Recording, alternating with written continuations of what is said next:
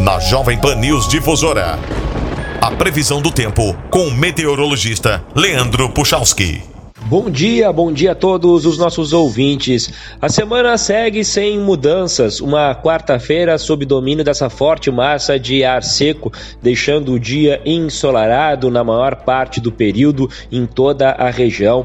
E aí, pessoal, temperaturas que aos poucos vão subindo. Tem sido assim nos últimos dias, né? Essa amplitude térmica que a gente chama ao amanhecer um pouco de frio, característico do outono, e durante a tarde tem aquecimento. Hoje não é muito diferente. Aonde mais aquece na região fica entre 27 e 29 graus e aonde aquece menos em torno de uns 24, 26 graus, vamos por aí.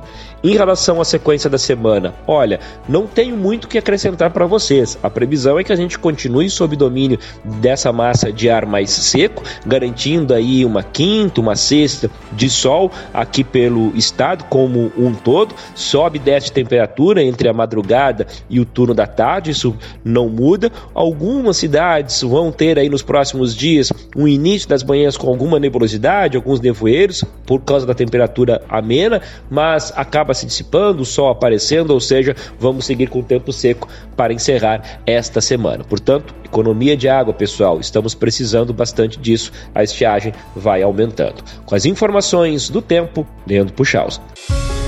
A previsão do tempo, ética e profissional. Aqui na Jovem Pan News Difusora.